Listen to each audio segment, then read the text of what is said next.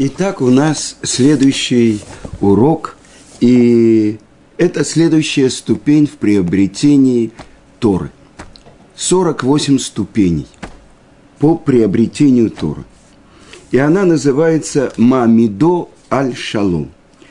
До этого мы учили, что человек э, должен судить другого еврея, как бы оправдывать его.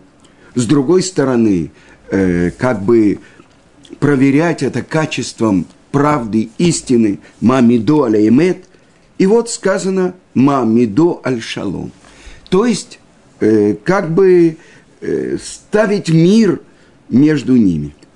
Э, и это как бы, э, если мы говорим оправдывать каждого еврея, то есть видеть хорошее в том, что он делает. С другой стороны, не отходить от правды, не отходить от истины.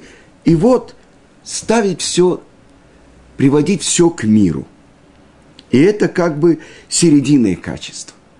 Чтобы человек не закрывал свои глаза, чтобы взятка не делала его и слепым.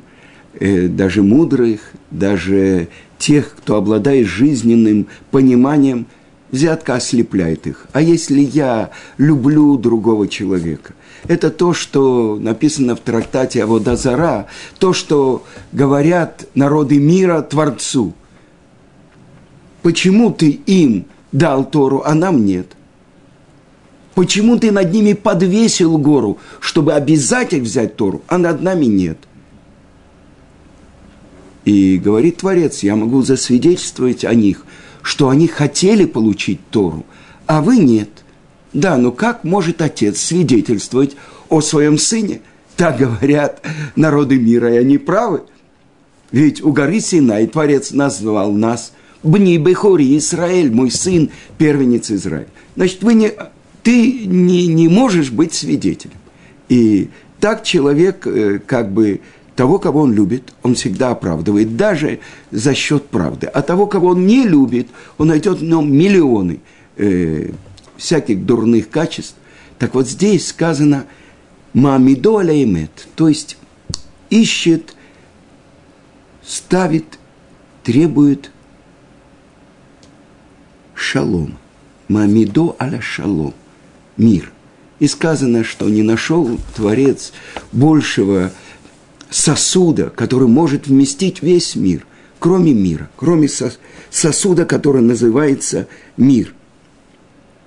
И так сказано в трактате Укцин. Это последний трактат э, всех шести разделов Мишнайот. В третьей главе Мишна 12. Сказал Раби Шимон бен Халафта, не нашел Творец сосуд, который бы мог вместить благословение для Израиля, но только мир. Как сказано в 29-м псалме царя Давида, Ашем озле амуитен, Ашем и вареха тамо вашалом. Творец мощь своему народу даст, Творец благословит свой народ миром. То есть, вот это качество мира – в ее, его власти отменить все споры, все э, как бы разбирательства, склоки, которые находятся э, между людьми,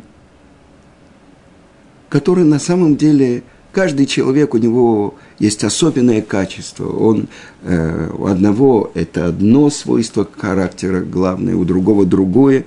Э, природа человека не всегда, не каждый человек может быть другом с другим. Но если использовать вот это качество шалом, он может э, достичь, главное, мира – внутри себя, а потом уже с другим. И я хочу процитировать то, что мы учили с вами уже несколько лет тому назад, в первой главе, в 12 Мишне, Елель, который был Наси, глава еврейских мудрецов земли Израиля, глава Санедрина, он говорил, «Будь из учеников Аарона, который любил мир, гнался за миром». А, а вот Дерабинатан сказано – Что он делал? Что когда он видел, что два еврея ссорятся, э, он шел к одному, садился с ним и говорил ему, мой сын, посмотри, твой друг, он так страдает, так переживает, что он неправильно вел себя с тобой. И, и он стыдится своего поведения. А потом шел к другому и то же самое говорил ему. И когда два еврея встречались, они как бы бросались друг э, к другу, обнимались, и каждый прощал другого. И так написано в трактате Брахот, 64 лист. Сказал Раби Лазар, сказал Раби Ханина, мудрецы, Талмидей Хахамим, увеличивают мир в мире. Как сказано, «Вехоль банаих лимудей Ашем, верав шалом банаих». А все сыновья твои, которые учат Творца, то есть учат Тору Творца – большой мир у твоих сыновей. И сказано, альтекре банаих эле бонаих. Не учи сыновья, но учи строителей. Что это значит? Как э, еврейские мудрецы увеличивают мир в мире.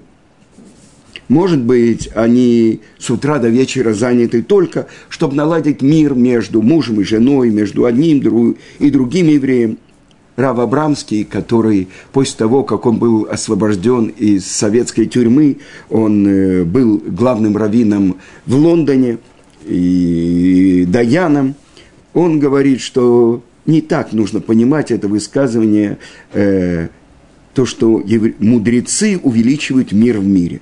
А что это значит? Тем, что они посвящают себя полностью к Торе, тем, что они исправляют свои дурные качества, через них проявляется это качество мира в мире. И другие люди видят тот шалом, то особенное состояние мира, которое исходит от еврейских мудрецов, они от, учатся этому. И так – мы учим, что Мишна приводит именно пример Аарона, первосвященника Аарона, брата Моше, качестве примера того, кто любит мир и гонится за миром. С другой стороны, мы с вами э, вот-вот зажжем первую ханукальную свечу – память о том чуде, которое происходило больше двух, 2200 лет тому назад здесь, в этом святом городе Иерусалиме, в храме. И через кого же было реализовано это чудо? Через потомков Аарона. Матитьяу, бен Йоханана, э, первосвященника и его пятерых сыновей, Макабим. Почему они называются Макабим? Потому что на их э, флаге было написано «Мика моха бекелимашем». Кто подобен в могуществе тебе, Творец? И все их победы были только потому, что они верили и полагались на одного Творца. Но с другой стороны, они же вели войну, они же воевали и убивали. И это мир, и они привели мир – в мире. И это то, что мы учим, что именно за заслуги этих великих мудрецов и великих праведников, Коаним, наступил мир в мире. Не читай Банаих, сыновья твои, но читай Бонаих, те, кто строит мир. И это вопрос, что же мы отмечаем уже больше 2200 лет. Мы отмечаем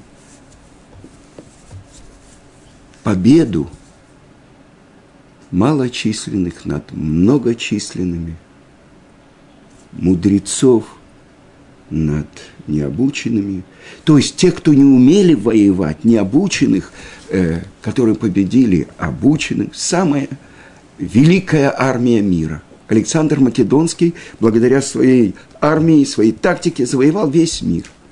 Греки завоевали весь мир. И с другой стороны, мы учим, что праведники победили злодеев, чистые победили тех, кто был нечистым. И странная вещь. Если мы оглядимся вокруг, в чьем мире мы живем? Мы живем в мире греков. Помните, в России говорили «святая наука», «святое искусство». Откуда это? Мы находимся в четвертом изгнании, в римском. Но все, что, вся основа его, это то, что они взяли от греков.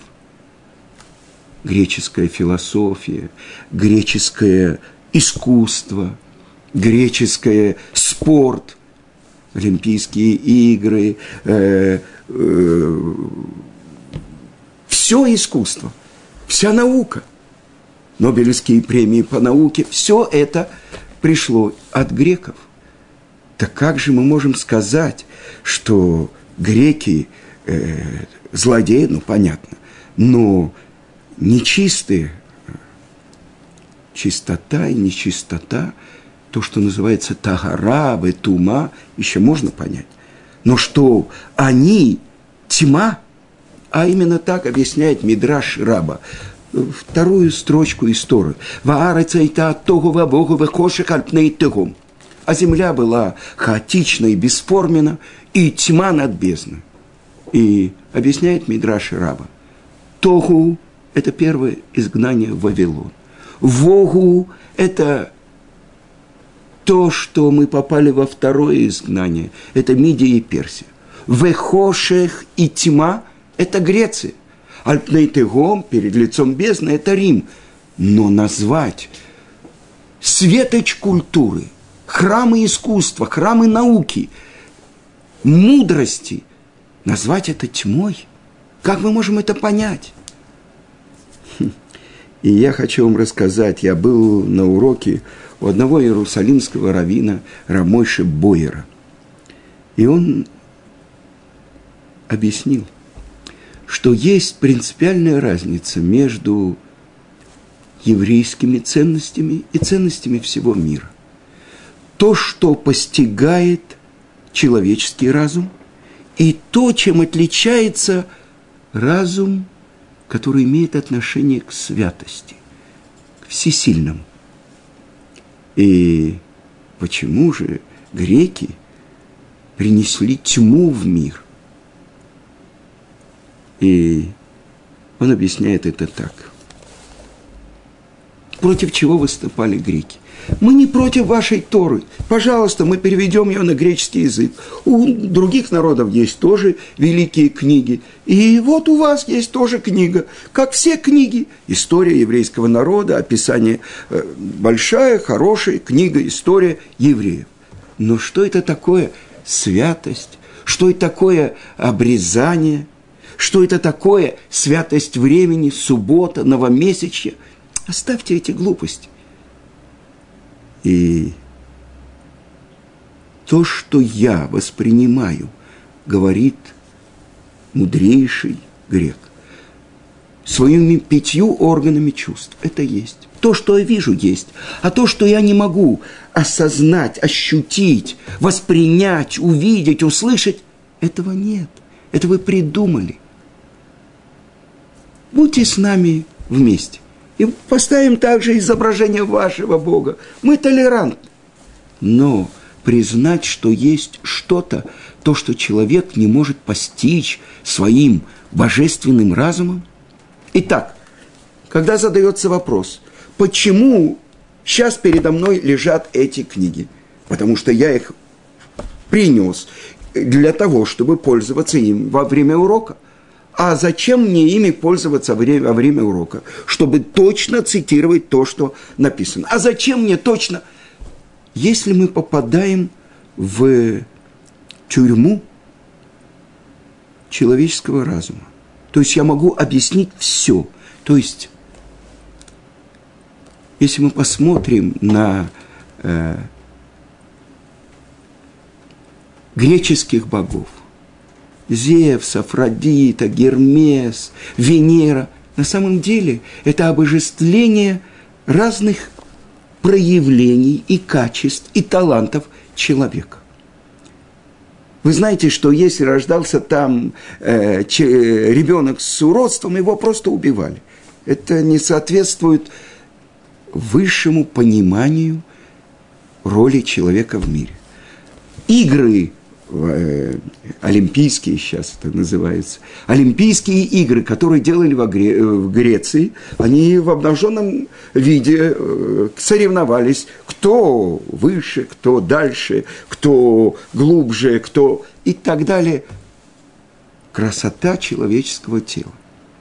Известный вопрос, который задает э, греческий римский наместник Рабиакивы – чьи произведения лучше, человека или Творца? И что отвечает ему Рабякива? Конечно, человек. Что?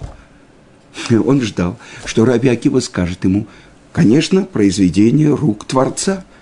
Но Рабиакива предугадал, что он спрашивает. А он спрашивает, как же так? Творец сотворил человека цельным, прекрасным. Зачем же вы делаете это уродство? Уродуете его, делая обрезание – и тогда Раби Акива ему сказал, я приведу тебе доказательства. Что лучше? И на следующий день он принес горсть зернышек, пшеничных зернышек, а рядом поставил великолепный торт, который сделала его жена. В этом спор между греками и евреями. В чем смысл? Так как мы получили от Творца заповедь. Первый еврей в мире, Авраам, получил заповедь об, от обрезании. Это 21 поколение. До этого э, это не было ущербом. Сейчас для тебя это называется ущерб. Потому что через это человек – это знак союза с Творцом. То есть ты решаешь, ты управляешь ты сотворил меня, и ты знаешь, что для меня самое лучшее. Я хочу вам э, задать еще один вопрос. Вы знаете, что как раз перед Ханукой и на Хануку выпадают э, недельные главы Торы, которые говорят про Йосеф. И, казалось бы, ну, странная вещь. Ну и Талмуд в трактате Шаббат приводит параллельно два места. Первое, задают вопрос мудрецы, что такое Ханука? То есть, Тану Рабонан, мои Ханука, учили мудрецы. Что такое Ханука? То есть, в честь какого чуда установили мудрецы праздник Хануку? И отвечают про то, что был найден один кувшинчик с маслом, который не был э, затумлен греками, и вот его должно было хватить на один день, а хватило на восемь дней. Все знают эту Агаду. Но не все знают, что рядом с этим в Талмуде сказано, а яма пустая, нету там воды. Задает вопрос э, Талмуд. Но если сказано, что пустая, то зачем же сказано нет в ней воды? А это та яма, куда бросили братья Йосефа. Когда по совету Рувена они решили его не убивать сами, а отдать его в рук в руки э, змеев, каракурдов. И это то, что открывает Талмуд. Зачем сказано, э, нету воды, если яма пустая? А ответ заключается в том, яма-то пустая, но только воды нет в ней, а каракурды и змеи есть. И тогда туда попадает Йосеф, и значит, они должны его убить. Но это обычный человек. А когда попадает туда праведник – что происходит со змеями и каракурдами? Они прячутся. Потому что праведнику от Творца не полагается смерть. Ну, хорошо, есть параллели, но какая связь с Ханукой? И когда я готовил передачу, э, наш урок, э, я посмотрел, есть комментаторы, которые объясняют, что все то, что делал Йосеф, он добровольно принял на себя все страдания египетского изгнания. Я напомню вам то, что написано, когда отец посылает его из долины Хеврона. Отвечает тут же Йосеф, «Енени, вот я». А, вспомните, это те слова, которые говорил Авраам. И ныне, вот я. Итак, что же Йосеф? Он отправляет его отец, хотя он знает, что братья его недолюбливают, что это для него угроза. Но Иосиф не говорит, папа, как ты меня можешь послать? Это же опасность для жизни. Я готов. А дальше, когда встречает он в поле человека, э, он блуждал в поле и искал. И спрашивает его этот человек, чего ты ищешь?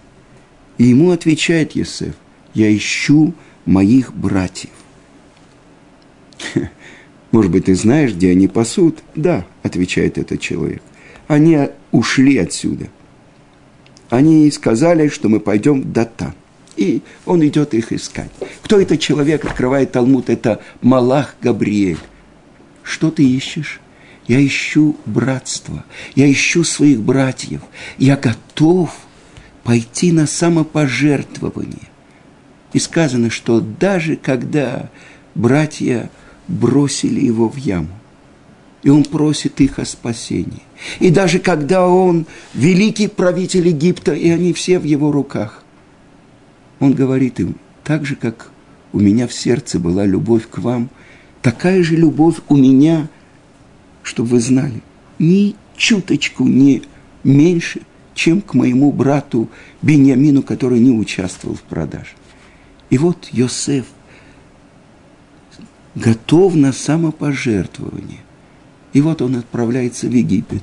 И то, что происходит с ним, и бросают его в тюрьму.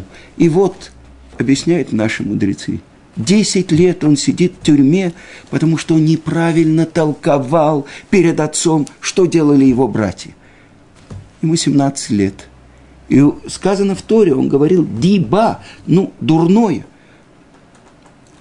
про своих братьев.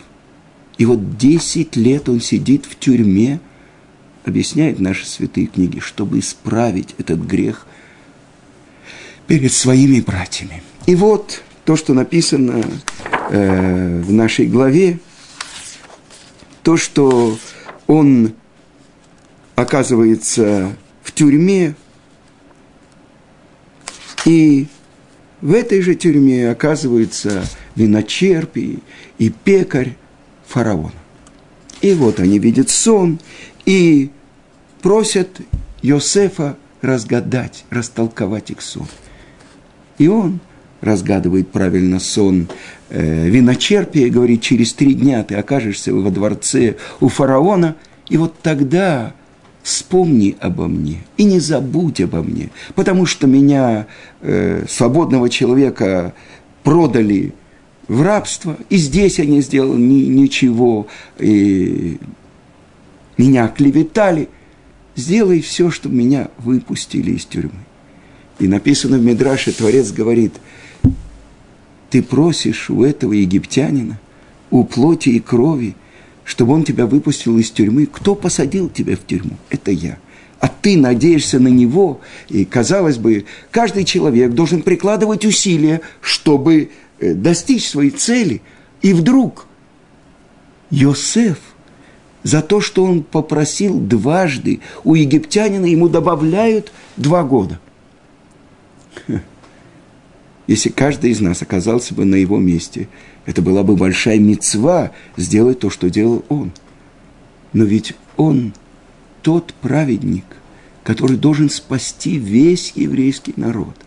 С праведника Творец взыскивает на толщину волоса я видел комментаторы, которые говорят, если бы он один раз попросил, то это было бы нормально, это было бы нормальное прикладывание усилий. Но многократное прикладывание усилий, оно не приносит пользу, а часто вредит.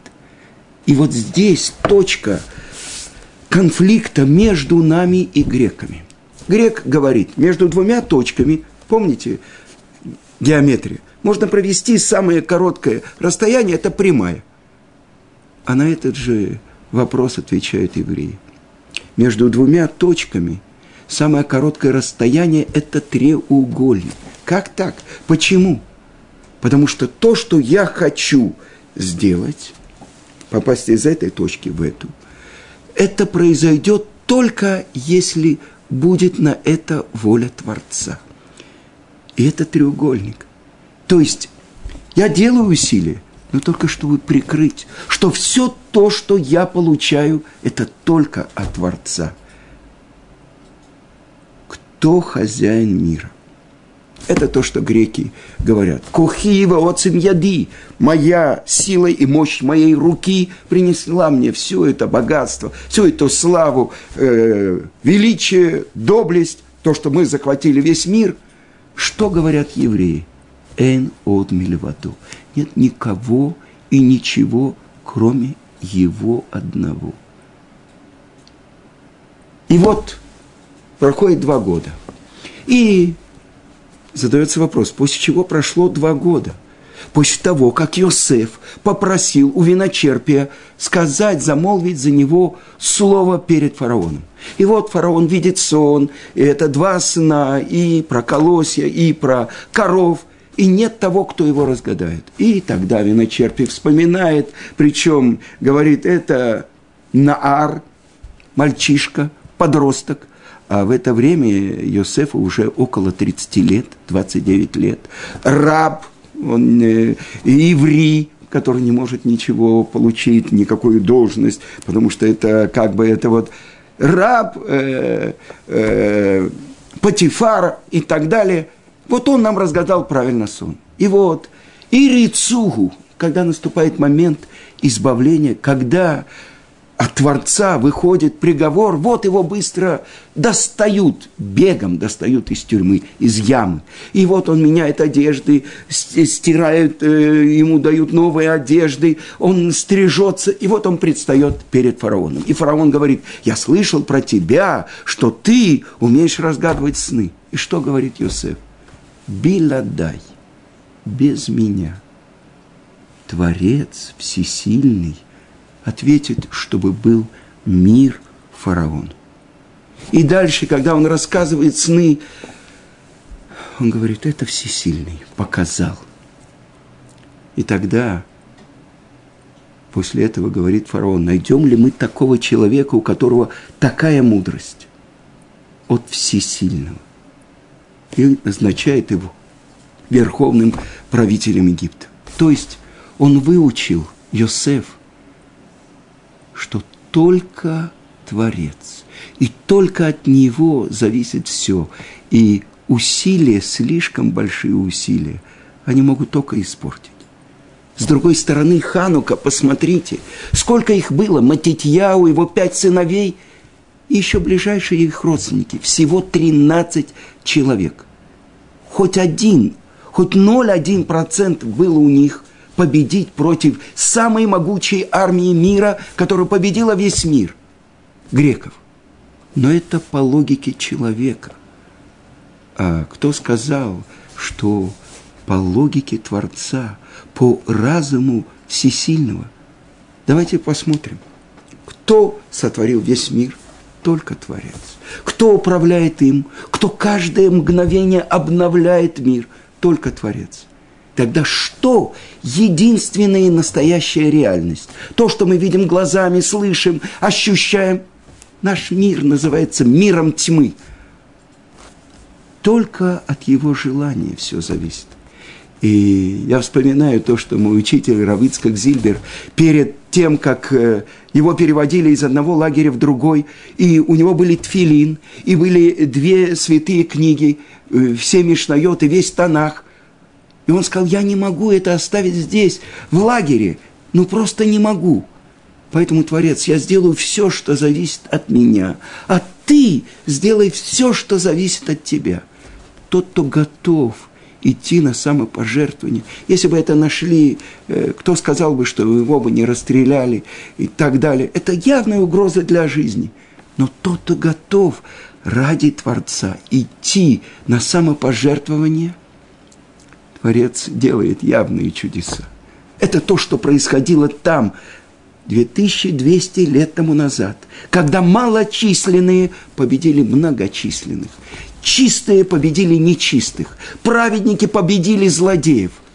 Маленькая свеча, одна маленькая свеча, с которой мы ушли в это тьму изгнания.